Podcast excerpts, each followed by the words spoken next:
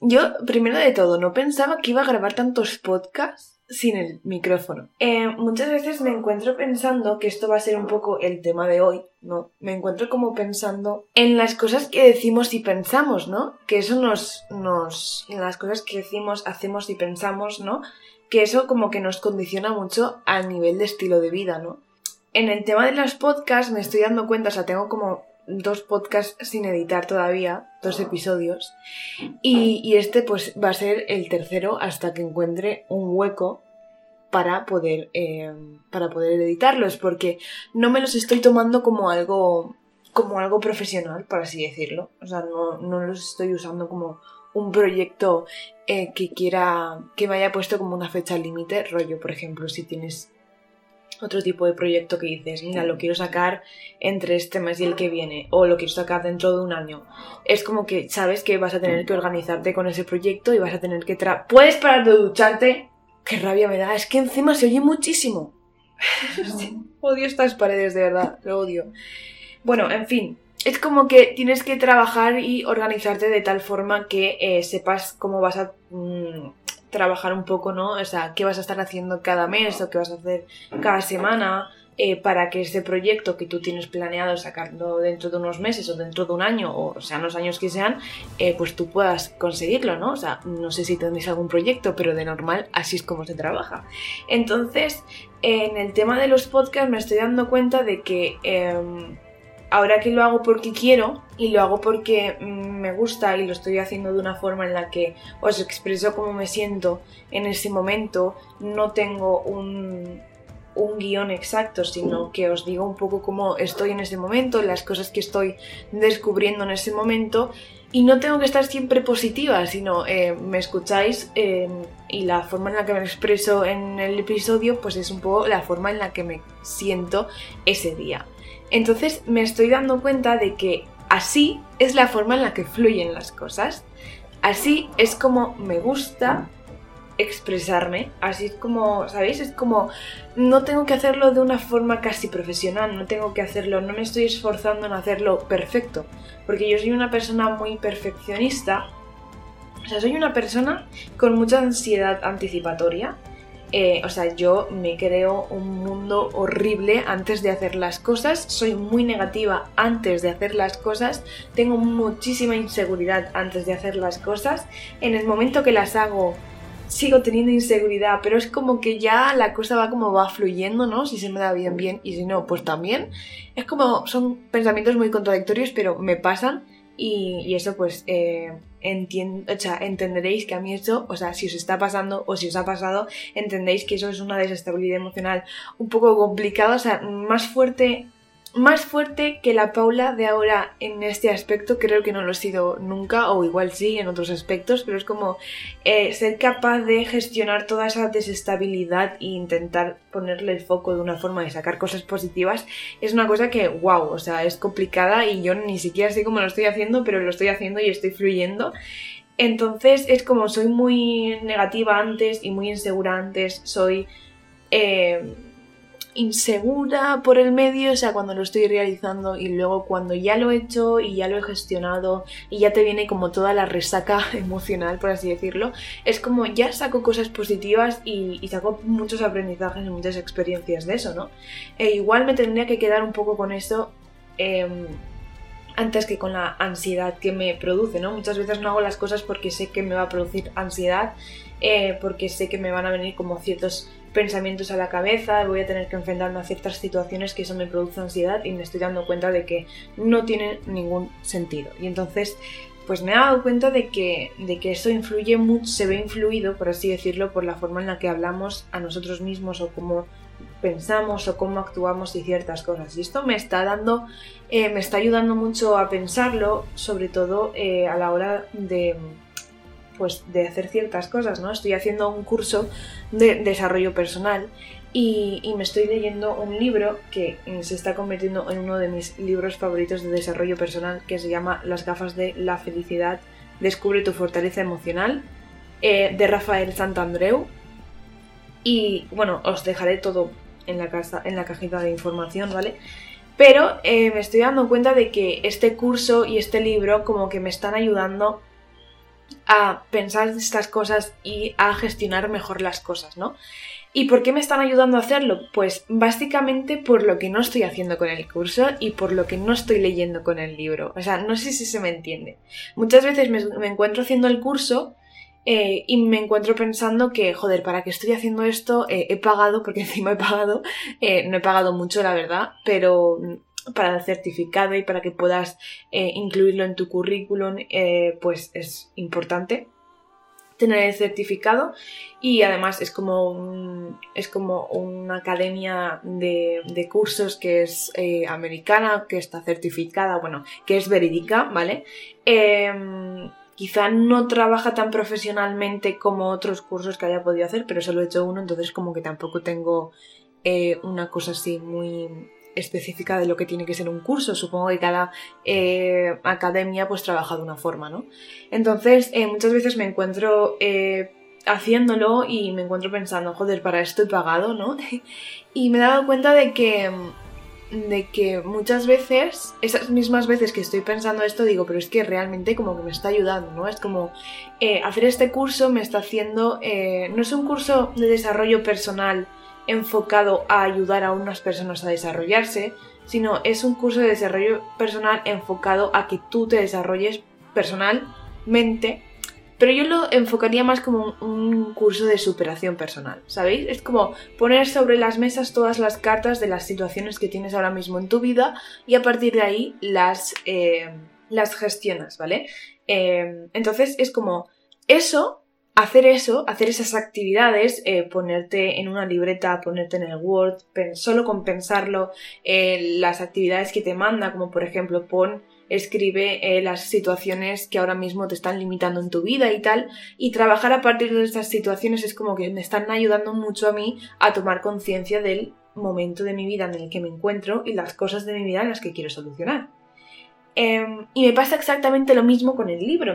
Eh, con el libro de Rafael Santandreu me pasa que muchas veces digo, es el típico libro em, de psicología positiva, por así decirlo, que él es psicólogo, no es que sea psicología positiva, pero yo supongo que todos los libros de psicología tienen como un, rasgo de psicología positiva, ¿no? O sea, lo, lo raro sería que te dijeran em, que no vas a salir de ahí, pues no, evidentemente es como que no se enfocan en todos los tipos de trastornos, en todos los tipos de ansiedades, en todos los tipos de miedos, sino me gusta mucho Rafael porque él te va poniendo como muchos ejemplos de muchas de muchos pacientes de los que tiene, ¿no? Y me gusta esa forma de tratarlo tan cómica. Es como al fin y al cabo es, es o sea, me gusta mucho porque es como muy natural, ¿sabéis? Y es como si tiene que decirte que algo es una chorrada, pensarlo así, te lo va a decir. Muchas veces me encuentro leyendo el libro y pienso, eh, es que para qué lo estoy leyendo si esto ya lo he leído cientos de veces y, sigo estando en el mismo punto de mi vida en el que siempre intento hacer algo y luego no lo consigo porque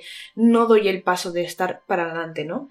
O sea, no doy el paso de avanzar. Es como yo siempre me quedo como pensando un poco, imaginaos que estáis, eh, yo qué sé, pues vais a hacer algo, una actividad y os quedáis leyendo las, las reglas de la actividad 200.000 millones de veces, una detrás de otra, una detrás de otras, os las sabéis ya de memoria, pero nunca dais el paso de empezar la actividad. Pues yo estoy un poco ahí, ¿no? Es como me he leído muchos libros de autoayuda, muchos tipos de libros de autoayuda he visto y he leído muchísimos artículos y he leído y he visto muchísimos eh, vídeos sobre psicología positiva, sobre psicólogos, sobre ciertas cosas, ¿no? Que dices, bueno, pues una vez lo lees y una vez lo ves, pues todo perfecto, ¿no?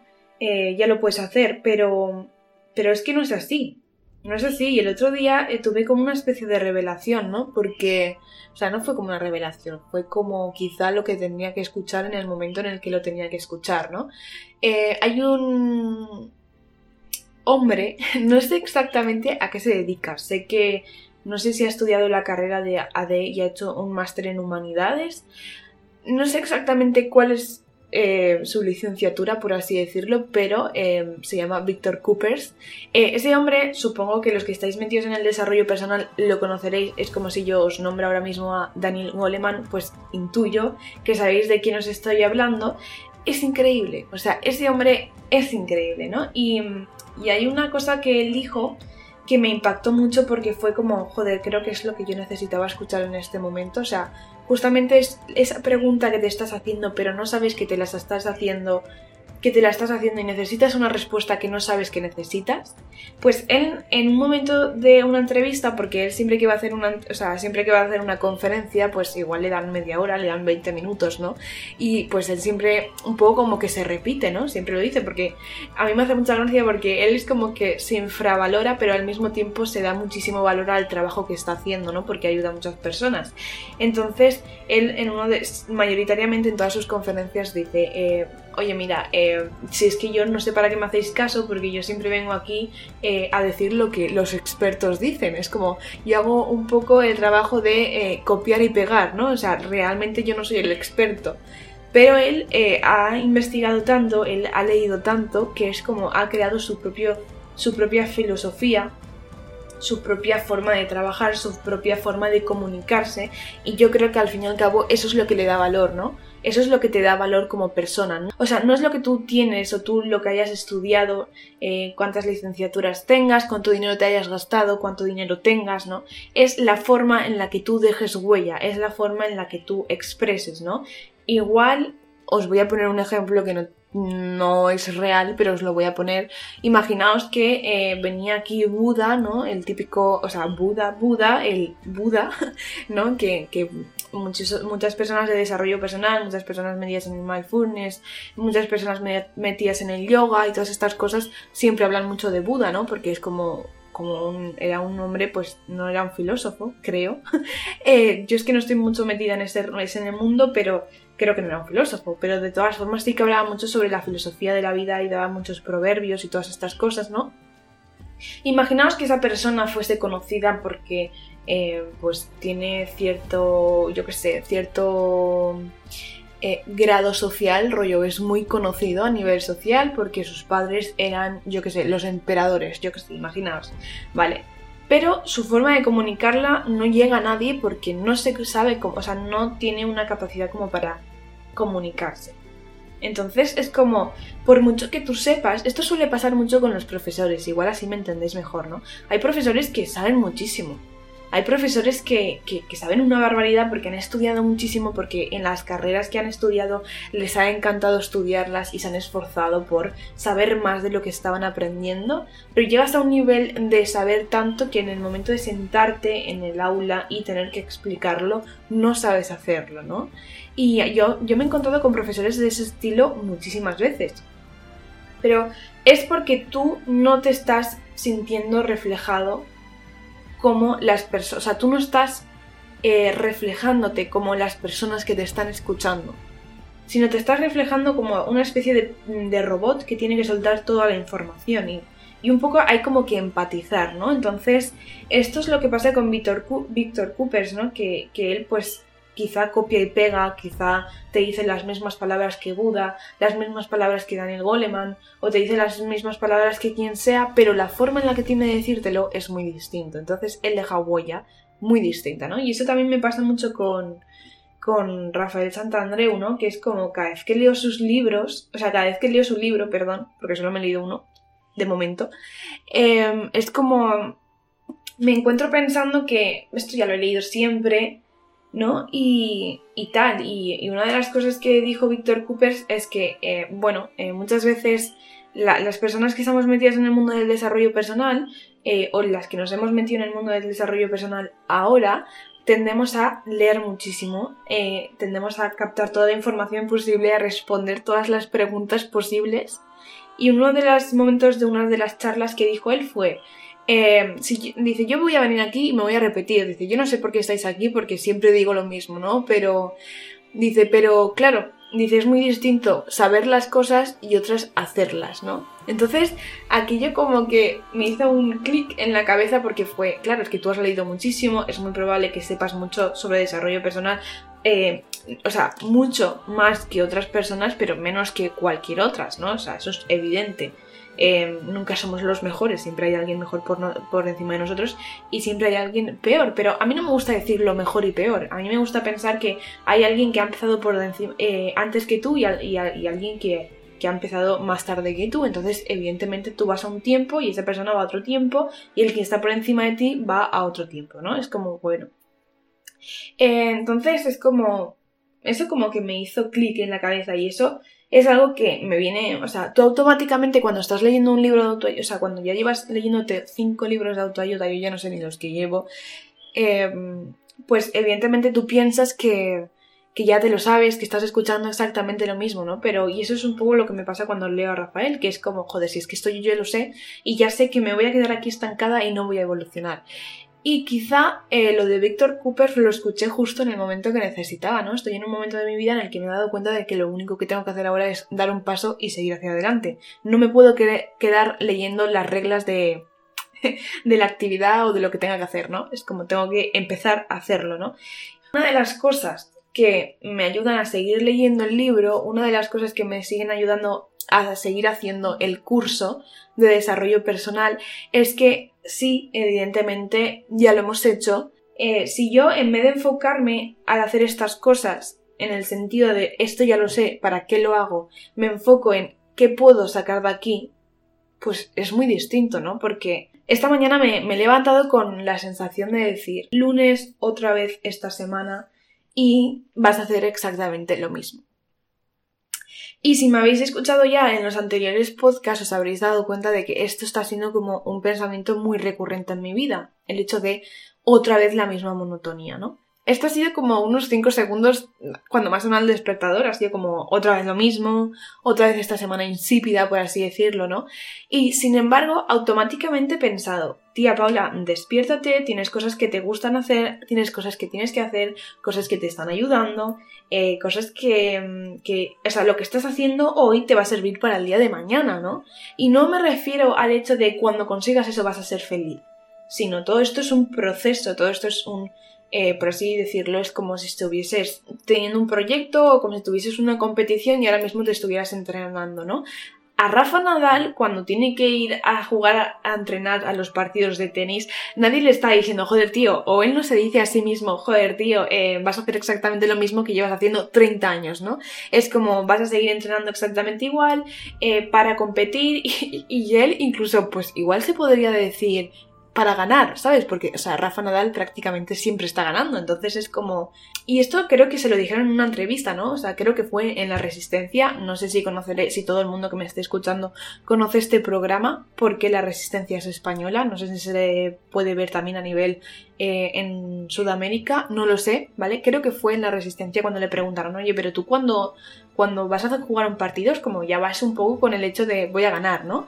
Y eso sería un poco el narcisismo, ¿no? Rollo, yo soy el mejor y yo vengo aquí, ¿no? O sea, Rafa Nadal le dijo que evidentemente no. O sea, él no va con el hecho de voy a ganar porque siempre gano, él va con el hecho de voy a hacer lo que más me gusta y, voy, y es como una, como una experiencia nueva el contrincante con el que juegues. Y no importa si has jugado 200.000 millones de veces con ese mismo contrincante. Entonces, eh, lo que yo me quiero decir con esto es que a nadie le pregunta a Rafa, o sea, nadie le pregunta a Rafa Nadal el hecho de te levantas todos los días exactamente a hacer lo mismo, ¿no? O a un jugador de fútbol, o a un jugador de baloncesto, o una persona normal que trabaje en un trabajo pues más cotidiano, más eh, típico en nuestro mundo, no tan a nivel profesional, ¿no? Y entonces es como, ¿por qué yo me tengo que hacer esa pregunta? O sea, ¿qué tiene mi vida ahora mismo que sea tan que sea infravalorada comparada a esas otras vidas. Si todas las vidas son rutinarias y todas las vidas acaban siendo monótonas porque la, la rutina va de eso, de la monotonía, la cuestión es que tú hagas de esa monotonía de un aprendizaje. A mí, para mentalizarme un poco, lo que he llegado a pensar, que yo supongo que es lo que pensará Rafa Nadal, o yo supongo que es lo que piensa cualquier deportista o cualquier persona, cualquier persona, ¿no? Y, sé por qué lo hacen, o sea, intuyo que puede hacerlo de tal forma porque yo he, competido a nivel federal, yo he ido a entrenar todas las tardes, a hacer tres horas o hacer cinco horas exactamente lo mismo todos los días de la semana para llegar a la competición y hacer lo mismo que en otras competiciones. Y entonces es como... Eh, entonces es como, tía, tú has estado en ese, en ese mundo. Quizá no a nivel tan profesional como Rafa Nadal, quizá más a nivel eh, pues autonómico, pero, pero lo has hecho. Y entonces es como, eh, puedes pensar un poco, ¿no? ¿Y qué es lo que te guía a ti para coger todas las cosas e ir a entrenar e ir, e ir a hacer exactamente lo mismo? ¿Qué te motiva a hacerlo? Pues que nada es igual que lo anterior, ninguna competición es igual que la anterior, ningún entrene es exactamente igual que lo anterior. Entonces es como eso es lo que te motiva a seguir hacia adelante. Por mucho que creamos que la rutina o por mucho que yo me levantara esta mañana con el pensamiento de joder, vamos a hacer exactamente lo mismo, em, lo que te motiva es que ningún día va a ser exactamente al anterior. O sea, el día que tú vayas al trabajo, si ya vas con la mentalidad de otra vez lo mismo, otra vez lo mismo, con este jefe que me cae como el culo, o con estos compañeros que son no sé qué, o yo qué sé, o, simplemente con el hecho de, ¿sabéis? O sea, si vas con esta mentalidad, en vez de pensar, voy a sacar cosas positivas de esto, eh, o voy con la mentalidad de hoy seguro que aprendo algo distinto a lo de ayer, o eh, con la mentalidad de, por ejemplo, si vas al trabajo, pero justamente necesitas el dinero, aunque el trabajo ahora mismo no sea lo que más te guste en el mundo, pero necesitas el dinero, piensa, estoy haciendo esto por el dinero porque esto me permite, porque el dinero me permite tener una vida fácil, me permite tener una vida sencilla, con mis caprichos, con irme de viaje. Em, cuando llega el verano o con irme de viaje cuando llega el invierno porque prefiero el esquí, yo qué sé. Si vas con esa mentalidad es muy diferente, te levantas muy diferente. Las ocho horas que estés trabajando no se te pasan ocho horas, se te pasan volando, ¿no? Y entonces em, creo que esto ayuda mucho y me gustaría decirlo porque yo sé que, o sea, metiéndote en el mundo de las personas que quizás han dejado la universidad, eh, metiéndote en el mundo de las personas que quizás están emprendiendo siendo muy jóvenes, ¿no? Eh, yo estoy conociendo a varias personas, o sea, conociéndolas todavía a nivel YouTube, por así decirlo, pero ya es algo, ¿sabéis? Porque es, a veces es como muy complicado el hecho de tener ese estilo de vida que no sea común en tu círculo familiar ni en tu círculo de amistad, pero sabes que ahí al otro lado, en algún momento, en algún espacio-tiempo de esta sociedad hay alguien como tú eh, y que no eres tan rara, eh, pues a veces ayuda, ¿no? A pensar que ayuda que, que hay alguien como tú que no está estudiando pero que tiene unos propósitos y que está trabajando y que su vida también puede llegar a ser tan rutinaria como la tuya, ¿no? Pero, pero no quiero, entonces, o sea, no quiero decirlo tan rutinaria y que suene mal, quiero decirlo un poco como os he dicho antes, ¿no? Como cada día no va a ser igual que la, o sea, esa semana no va a ser igual que la semana pasada. Este lunes no va a ser igual que el lunes de la semana pasada, o martes, o miércoles, o el día que sea, ¿no? O sea, nunca va a ser el día distinto, porque tú no sabes si al salir a la calle vas a descubrir algo nuevo, no sabes si hoy te vas a cruzar con alguien, eh, mm, yo qué sé, y si por el caso que sea así, ¿no? Que en el caso de que sentáis que, que vuestra rutina es como muy monótona, que no tenéis algo así como, como que os ayuda, y una de las cosas que estoy haciendo ahora, porque siento que lo necesito, es hacer cosas que me hacen bien, que quizá había dejado de hacer, ¿no? O probar a hacer cosas que nunca había hecho y pues hacerlas, ¿no? A mí, por ejemplo, me gusta mucho viajar, pero ahora mismo económicamente pues no puedo viajar. Y, una de las cosas que me gusta mucho es ver documentales sobre viajes. Me flipa, o sea, me flipa, es algo que me alucina. Yo, el Callejeros Viajeros, que es otro programa español, que no sé si existe a nivel eh, internacional, pero me refiero es los típicos periodistas que van viajando a Nueva York y hablan con alguien que español, en este caso que, que viva en Nueva York. Eso me flipa mucho y me he dado cuenta de que es como uno de los... es como una de las motivaciones por las que estoy aprendiendo inglés, ¿no? Porque a mí me fliparía mucho ser una de esas personas a las que vienen callejeros viajeros en un futuro a decirme, oye, ¿y tú cómo te viniste aquí a, yo qué sé, Australia, por ejemplo, ¿no? Entonces es como, me gusta mucho. Entonces yo lo que estoy haciendo es verme documentales en inglés también para aprender, evidentemente, eh, sobre países, ¿no? Sobre típicas costumbres de esos países, eh, historias sobre esos países, porque a mí la historia me flipa muchísimo. Entonces es como, yo qué sé, imaginaos que nunca habéis, hablado, habéis escuchado hablar, o sea, hablar sí, pero nunca os habéis informado eh, sobre el espacio. Poneros un documental del espacio, del universo, de las galaxias, de algún planeta, algo que, que cuando lo escuchéis os explote la cabeza, os prometo que va a ser increíble. Yo esto lo probé con un documental de Netflix sobre Lady D, fue princesa de, Inglaterra, ¿no? O sea, creo que todo el mundo conoce a la Lady Di, ¿no? Eh, la que estuvo con el príncipe Carlos y pasó toda la movida, ¿no? Porque yo, o sea, es una persona que ha sido como muy conocida a nivel mundial, ha sido una persona que es exactamente su vida no la conoces, ¿no? O sea, es como tú a ella no la vas a conocer exactamente, pero vas a hablar, o sea, siempre vas a escuchar hablar de ella. Entonces es como, dije, bueno, pues eh, a mí Lady Di me atrae mucho como, como persona, como, como referente. Entonces, o sea, no es que me atraiga como referente, siento que a la gente le atrae mucho como referente. Entonces voy a, voy a saber por qué a la gente le atrae como referente. O sea, por qué cuando Lady Di salió públicamente fue como un boom, o sea, explotó a nivel social, ¿no?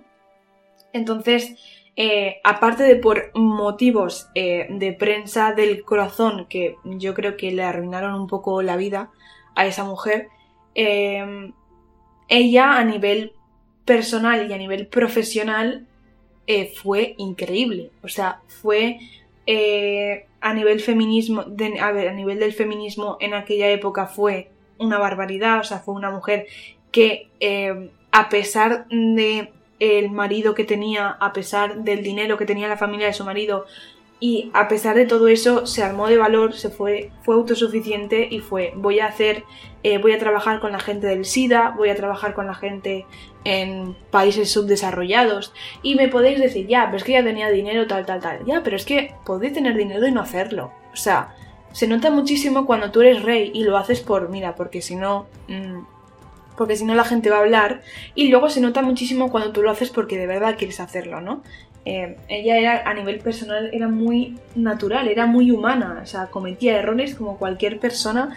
Y es como, aquello fue como uno de, o sea, fue el primer documental que decidí ver después de no, o sea, los típicos documentales de animales que ves en la 2, otro eh, canal español, yo siempre hago este matiz, ¿vale? Porque, pero yo supongo que canales de, animales pues hay en todas partes, ¿no? Entonces me lo vi en la cuarentena, ¿no? Porque evidentemente en la cuarentena eh, no podíamos, o sea, una de las cosas que ayudó a muchas personas eh, fue generarte una rutina y el hecho de, probar cosas nuevas y hacer cosas nuevas y eso porque eso es lo que te motivaba, ¿no? Cada día a seguir, ¿no? Entonces a mí una de las cosas que me interesó muchísimo fue este documental y, me gusta ver documentales en los que aprendo muchísimo, ya sea de psicología, ya sea de algún país, ya sea de alguien, eh, de alguna persona que ha marcado a nivel social y a nivel eh, mundial, pues pues estupendo, pues si te gusta lo miras, ¿no? Y entonces es como... Em, no sé, es como... Eso quizá te ayuda a, hacer cosas nuevas. Yo qué sé, imaginamos que no habéis hecho nunca yoga, probad a hacer el yoga. Eh, yo qué sé, o kickboxing o algún deporte. Ahora que no hay cuarentena, se puede salir, pues probad algo a nivel exterior. Eso es como lo que te motiva, ¿no? O sea, cuando tu rutina sea tan monótona que te canse. En el caso de que no, pues sigue, no, te levantes con el pensamiento de esto va a ser una mierda, o sea, esto va a ser igual, ¿no? Porque me he dado cuenta esta mañana lo mucho que cambia la mente, o sea, lo mucho que te anima a levantarte un pensamiento u otro, ¿no? El hecho de, si te levantas ya pensando que esto va a ser rutinario, no te vas a querer levantar.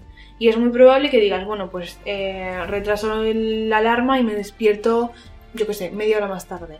Pero si te levantas con el propósito de no venga tía, levántate porque no sabes lo que va a ser hoy, no va a ser igual que ayer, no va a ser igual que mañana, hoy puedes hacer algo nuevo, hoy puedes descubrir algo nuevo, eh, yo qué sé, cosas así, ¿no? Pues o pensar eh, lo que estás haciendo ahora te va a servir para el día de mañana porque quieres hacer lo que estás haciendo eh, y un paso más es un, o sea, un paso más es un paso mucho más cerca de tu propósito, de tu proyecto.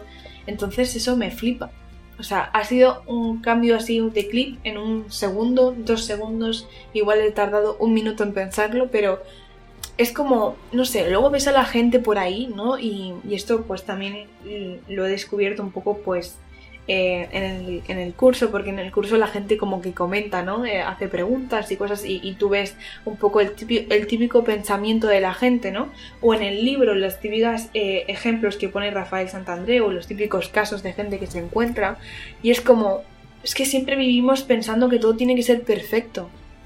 Pensamos que, un poco lo que dice Rafael Santandreu, que hace mucha referencia a los budistas, porque los budistas, yo esto no lo sabía, otra cosa que me ha, flipado descubrirlo ha sido que eh, los budistas cada día tienen un grado de incomodidad en su vida. Pero no un grado de incomodidad porque, eh, porque tengan algo que les incomode, sino más bien porque se obligan a que algo les incomode.